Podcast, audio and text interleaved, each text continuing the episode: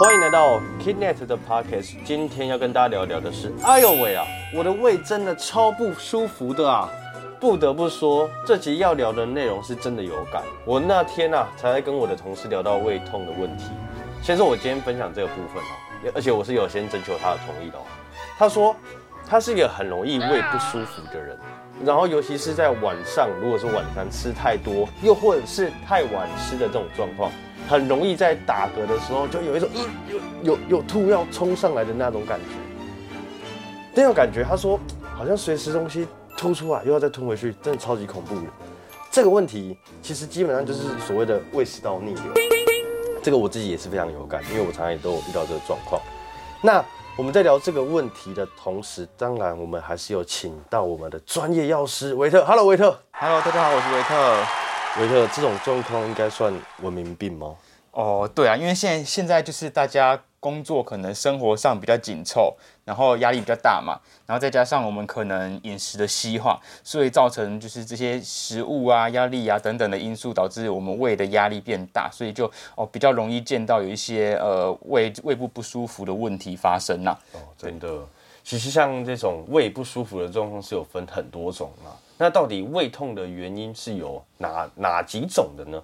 哦，OK，呃，因为我们胃虽然是属于我们消消化器官中的一个其中的器官嘛，但是其实啊，它很容易受到情绪影响，呃，就是譬如说这个你情绪紧张啊、压力大的时候啊，就有可能这个胃壁就会收缩。那你胃壁收缩的时候，就会导致我们所谓的肠胃道痉挛的症状。好，那这个是一个类别的胃部不舒服啦。好，这个就是因为它的肌肉收缩导致你有点。胃部绞痛的感觉，这样子哦，对对对，有种绞痛的感觉。那这是其中一个部分。那另外一个部分的话，就是我们所谓的比较常听到这个胃溃疡、消化性溃疡的问题。哦，那这两个其实是有一点区别，但也可能也存在一些关联性呐。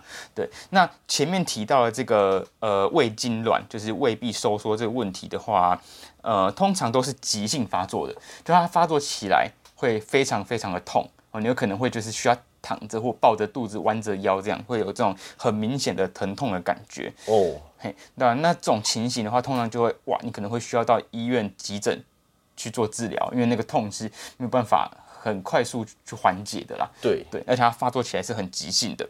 那像这种胃痉挛的症状啊，我们到医院通常都是给这个平滑肌松弛剂。最常用的肌松弛剂，对对，最常用的一个一个药物是 Buscopan，它是一个有定剂，那也有针剂。那在医院我们想要比较快达到作用的话，我们医生通常会直接给予病人针剂注射。好，那注射下去之后，让你的这个胃部的平滑肌可以放松。那放松的话，你的这个胃部。这个紧缩、这个收缩的感觉，会就会得到缓解。那这个东西是它是针对你的胃去放松，它不会因为你打了它，然后你其他地方也跟着放松。其实也会，因为毕竟它就是不管是针剂还是定剂，它都是全身吸收的嘛。但是它比较可以去作用在，它主要是作用在我们肠胃道的这个平滑肌啦。OK。所以对于其他部位的肌肉，就放松效果比较有限一些些，然后就可以专一性的针对我们这个胃痉挛的症状做改善。OK。对，好，那。呃，刚刚提到的另外一个部分的话，就是我们所谓消化性溃疡嘛。哦，那消化性溃疡就跟刚刚的这个胃部肌肉收缩不太一样。消化性溃疡的话，就是我们都知道胃里面我们消化食物都要一些消化液嘛。对，那我们胃里面就有所谓胃酸。那胃酸是一个很强很强的酸，就 pH 值很低的酸。好，那这个胃酸呢，它作用在我们的呃胃部黏膜的时候啊，你的胃部黏膜如果有破损。是不是就会刺激到你的这个胃部肌肉？哦，那你就可能就会感觉到胃部有疼痛的感觉，这样子。对对对。那其实这个消化性溃疡啊，不止跟这个情绪压力有关系啊，跟饮食习惯也很有关系，或者是甚至某些特定的药物或细菌感染也会导致这个消化性溃疡的问题。那主要胃痛就可以分成这两大类了。明白。其实，哎，我自己像是如果我我这样解释好了。因为有有过几次这样的状况，比如说我上台可能演讲，对，就是在学生时期偶尔就是可能会上台报告啊，或上台表演啊之类的。嗯，但那个时候我胃超级痛，那个算是什么？那算是情绪上面的一个情绪的胃痉挛吗？对，那就是前面提到的这个第一个类型的胃痛是胃痉挛这个问题啦。哦，因为就说情绪大、压力紧张的时候，呃，情绪紧张、压力比较大的时候，哦，你的胃就是比较容易有这个肌肉收缩嘛，那收缩你就会感到呃。就是很容易有就有点胃痛胃痛的感觉哦，所以就也是很常发生在这种要上台前啊或报告前这种情形这样。对对对对。那如果你在这种就是胃痉挛发生的时候啊，如果没有到很严重啊，你可以先尝试自己先舒缓。第一个当然就是放松你的情绪嘛。哦。对，但是紧张的时候可能真的情绪要放松也是有些困难。那你可以尝试，如果有地方可以躺下来的话，你可以侧躺，好舒缓一下胃部的压力。侧躺。为什么是侧躺不是正躺？侧，因为正躺的话，因为胃部它就是还是要有一个，因为你你正躺的话，你的胃部后面就是你的这个有骨头支撑嘛，所以其实没有办法完全的放松舒展的，所以其实侧躺会是比较合适。那再的话就是可以局部热敷你的腹部啦，那就是一样可以帮助你身体做放松，这样可以应该可以达一些稍微改善的效果。对对对，明白明白。那常听长辈说，就是胃痛的时候要去吃一些像是胃乳或是胃散，这些是什么？还有是有什么症状才要赶快吃的吗？我自己是蛮常吃胃散的，哎，这是可以讲的吗？就是张什么什么？可嗯，因为大家其实说这胃散就那几个主要的大品牌啦，对。但胃乳跟胃散其实是两个不太一样的产品。对，那胃乳的话，它其实是它是一一体状的嘛，就是像牛奶这样。味道乳我就没喝过了，味乳是什么味道啊？呃，它味道有点难形容，不是一个不好闻的味道，但是呃，是奶味吗？不是，不是，不是，它只是颜色跟可能那个浓稠度像那个牛奶这样子，对，但味道不太一样，对，那。胃乳的话，其实主要是在我们的胃壁黏膜、胃的墙壁上形成一个保护层。OK，那它就可以抵抗这个外外在，就是也说我们所谓的胃酸对于胃壁的刺激这样子。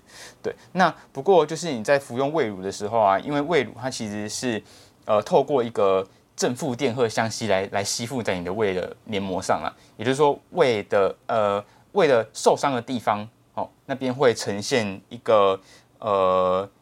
呃，正电荷的那个电极，就是呃胃胃部受伤的地方是正电荷，那胃乳然后受到这个胃酸刺激，在酸性环境下它会产生这个负电荷，就是阴离子，那就是阴阳离子相吸，所以它就可以覆盖在我们这个胃壁受伤的黏膜上，形成保护层。对，但如果啊你在吃这个胃乳的同时啊，你又有吃一些呃其他的胃药，像是什么？像是一些制酸剂，就可能改变了胃部的环酸酸碱度。嗯哼，那是不是？呃，当胃部酸碱度不够的时候，胃乳可能就没有办法那么容易产生负电荷，那它吸附效果就会变差。所以民众在吃胃乳的同时啊，你要其实要留意很多药物交互作用的问题啊。第一个就是跟这个制酸剂的药物要尽量间隔半个小时服用，前后半个小时。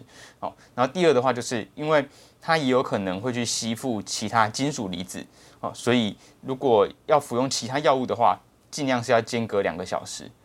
然后再第三点就是说。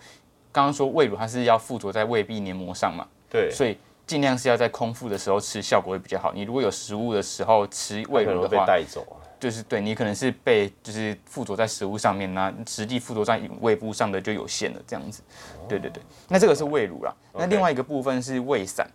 那胃散的部分的话，胃散其实就是中药，对不对？呃，对，它里面通常都还有一些中药成分。但另外一个，他们最主要会产生呃，为什么可以缓解你胃痛效果的话，是它里面还是含有呃两种成分，一个是碳酸氢钠，一个是碳酸镁。那这两个成分的话，呃，都是碱性的成分，也就是说它是用酸碱中和的原理来中和掉你的胃酸。哦。那当你胃酸太酸，就会导导致你胃部刺激嘛，所以我们中和掉胃酸就可以减缓这个刺激。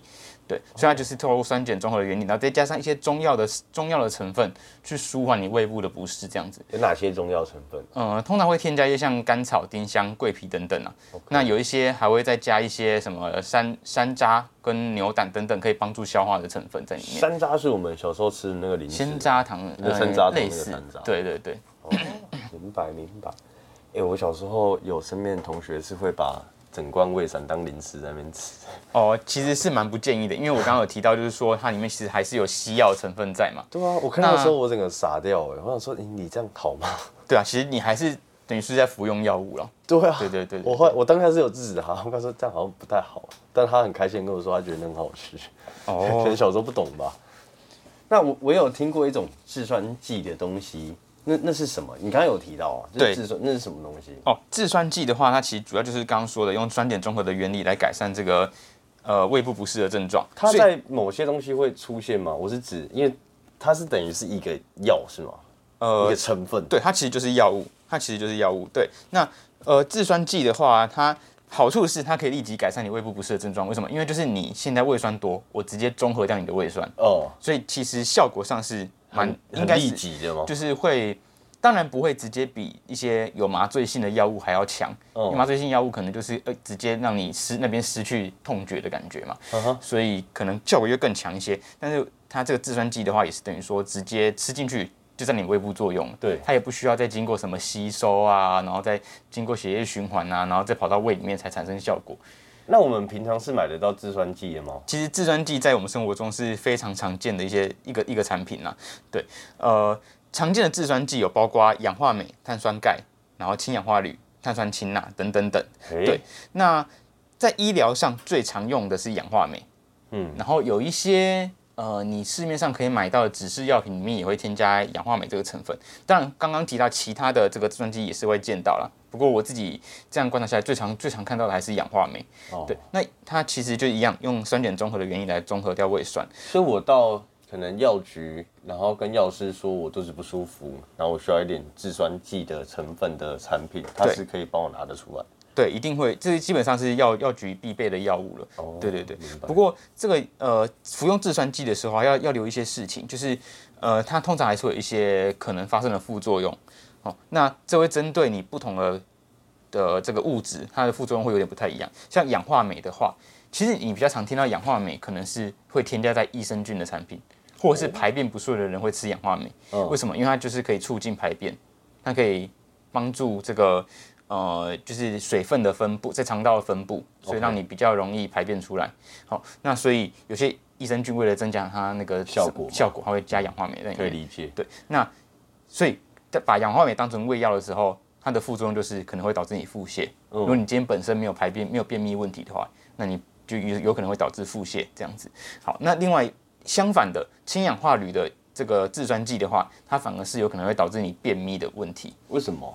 就是也是就是离子所导致的，对，所以就是不同的制酸剂，它的副作用可能会不太一样。那另外刚刚有提到另外一个制酸剂是碳酸氢钠嘛，那碳酸氢钠的话，就是一些高血压的患者啊，或者是 有肾功能比较不好的患者，服用的时候就要比较留意，因为它就是含有钠离子嘛，钠离子就是有可能会导致我们血压的变化啊，或者是造成肾脏的负担。对，所以在不同服用不同制酸剂的时候，还是要就是询问一下医生或药师的建议来做选择，这样会比较好。了解。那就是说啊，市面上有什么样的胃药是说可以立刻就是可以缓解我的胃痛，还是说我可以直接吃止痛药？哦，那其实刚刚提到的这两呃呃，刚提到的胃乳啊，然后还有胃散啊，还有制酸剂啊，这些成分其实都算是比较轻度症状可以拿来改善胃痛的这个胃药啦。那其实我们在医疗上，如果针对那些比较中度的胃食道逆流患者啊，或者是重度的这个胃食道逆流的患者，哦，我们可能会开另外其他更强效的药物，譬如说第一个是乙型组织胺阻阻呃乙型组织胺阻断剂。乙型组织胺阻断剂。对，那这个个药物的话，它其实呃就是可以有比较，因为我们刚刚所所谓的前面那些药物，通常都是透过酸碱中和的原理嘛。对那现在这个药物，它是透过直接哦、全身循环吸收之后，然后直接去抑制你的胃酸分泌。OK，对，所以你的胃酸就直接从源头被抑制掉，它分泌就减少了。对，所以这个的话就是拿来用来治疗这个中度胃食道逆流的患者。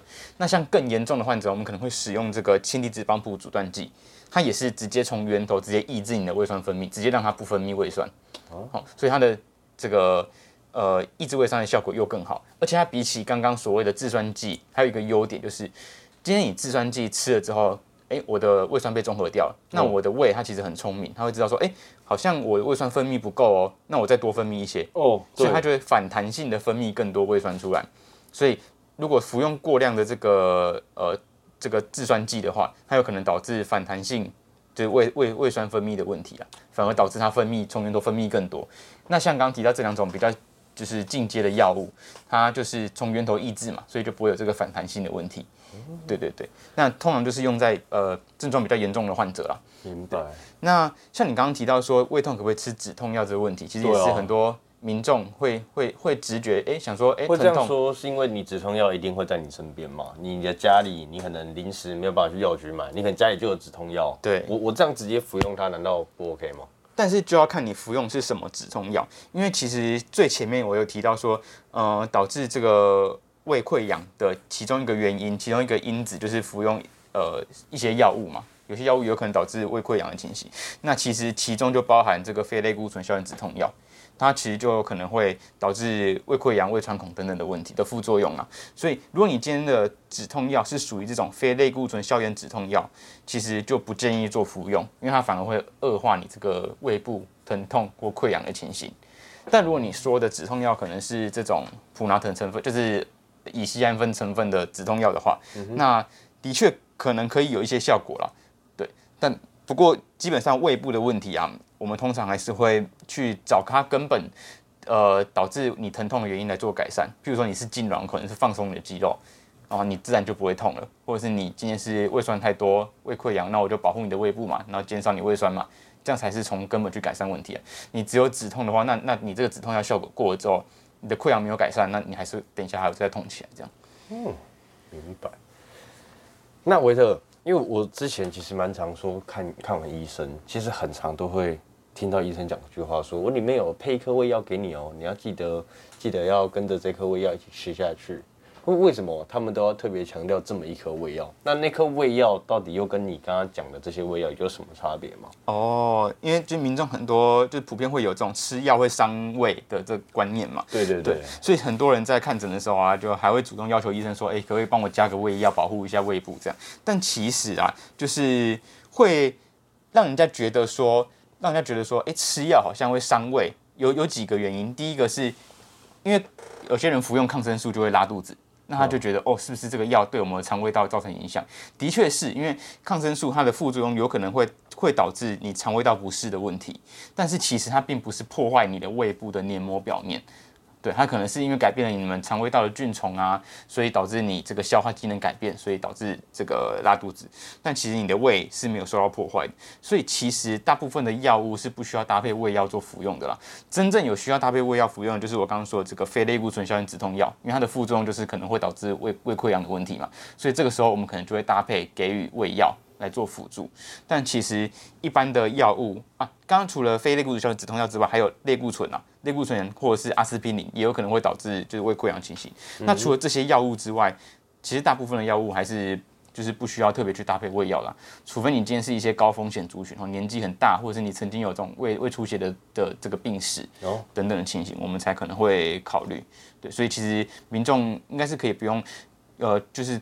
特定说要求说，哎，每每一次看医生都要医生开立位要给你啊，所以基本上就是交给专业的医疗人员做判断有没有需要这样。当然了，嗯，那什么情况的问题我需要到照胃镜？因为照胃镜听起来就是就我所知的照胃镜整个疗程超级恐怖的。哦，我什么样的状况下我才有必要到照胃镜？其实呃，一般来说，轻度的胃部不适，我们可能就是先服用药物做改善嘛。或者是从生活习惯或饮食习惯下去着手，但如果今天你的胃部不适的情形是已经呃持续了一段时间，然后在服用药物后也没有改善，或者是甚至已经让你导致这个体重下降等等的问题，或者是说你今天已经有出血的情形了，出血就是你可能有消化道出血，消化道出血不一定是咳血出来，因为咳血通常是肺部的问题，哦，消化道出血比较常见到的是你在上厕所。大便的时候会大便会呈现黑色的哦，因为是出血嘛。因为你就想那个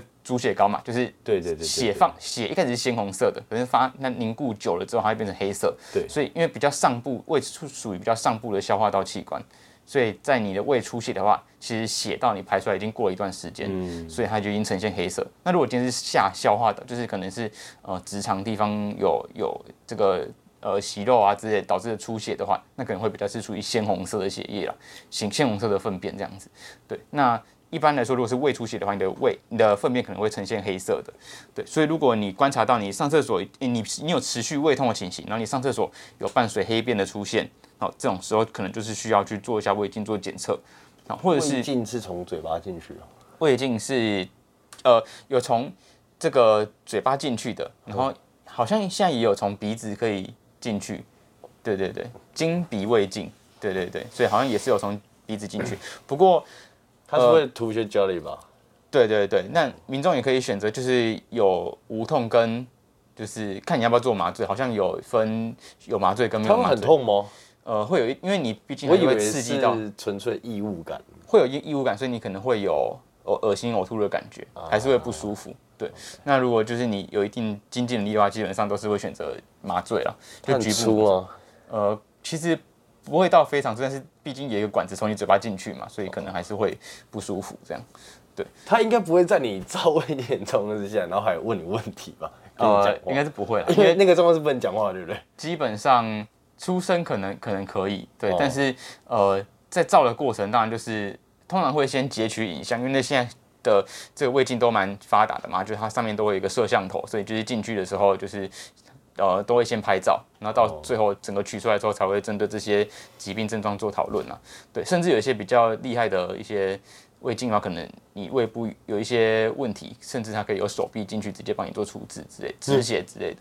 对，真的假的？你说那根镜头，它对对，就是它可以伸出一些呃钳子啊，或者止血止血的工具，帮你做处置。哇，对对对，我来到二零二三年，蛮厉害的。对，那就是如果基本上你还是到医院请医生帮你评估了。哦对对对，那如果医生觉得有需要的话，那可能就是还是要配合做检查，这样胃镜检查。OK，那我们这样。因为刚刚提到，就是其实胃食道逆流已经算一种人文明病了嘛。那到底导致胃食道逆流的原因有哪一些？就是尤其是我们现代人最常遇到的状况。好，那要要减少这个胃食道逆流啊，就是两个方向啊，一个是食物跟一个是饮食习惯。嗯，这是呃，当然还有压力啊。对，就这大概这三个面向可以做调整。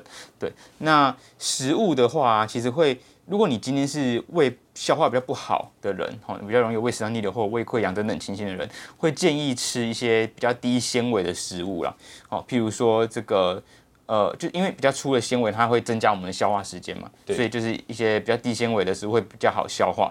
然后再来的话，就是呃，选择比较好、比较对胃部负担比较少的烹饪方式啊，譬如说用蒸的、蒸的鱼肉，或者是用清炖的这种方式啊。会比你一些水煮的，对对，会比你这个直接什么油炸啊或干煎啊来的好一些啦。哦，对，然后再来的话就是减少刺激性食物的摄取，比如说咖啡因不要摄取过量，然后减少饮酒或者是呃不要吃太辣，好不要用太多胡椒等等的，这因为这些都会刺激你的胃部，有可能会导致你的这个胃部黏膜受损。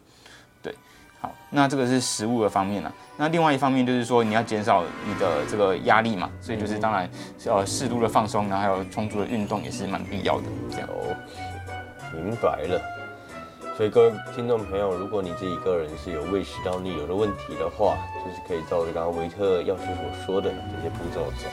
OK，那感谢各位听众今天这集的收听，我们可以期待一下下一集喽。OK，拜拜，拜拜。感谢各位听众的收听，未来还会持续更新更多的健康知识，可以点击资讯栏的连接到 Kinet 的官方网站，里面有更详细的健康内容及新闻，或是到我们的脸书、IG、TikTok follow 我们，不要错过各种活动内容喽。拜拜。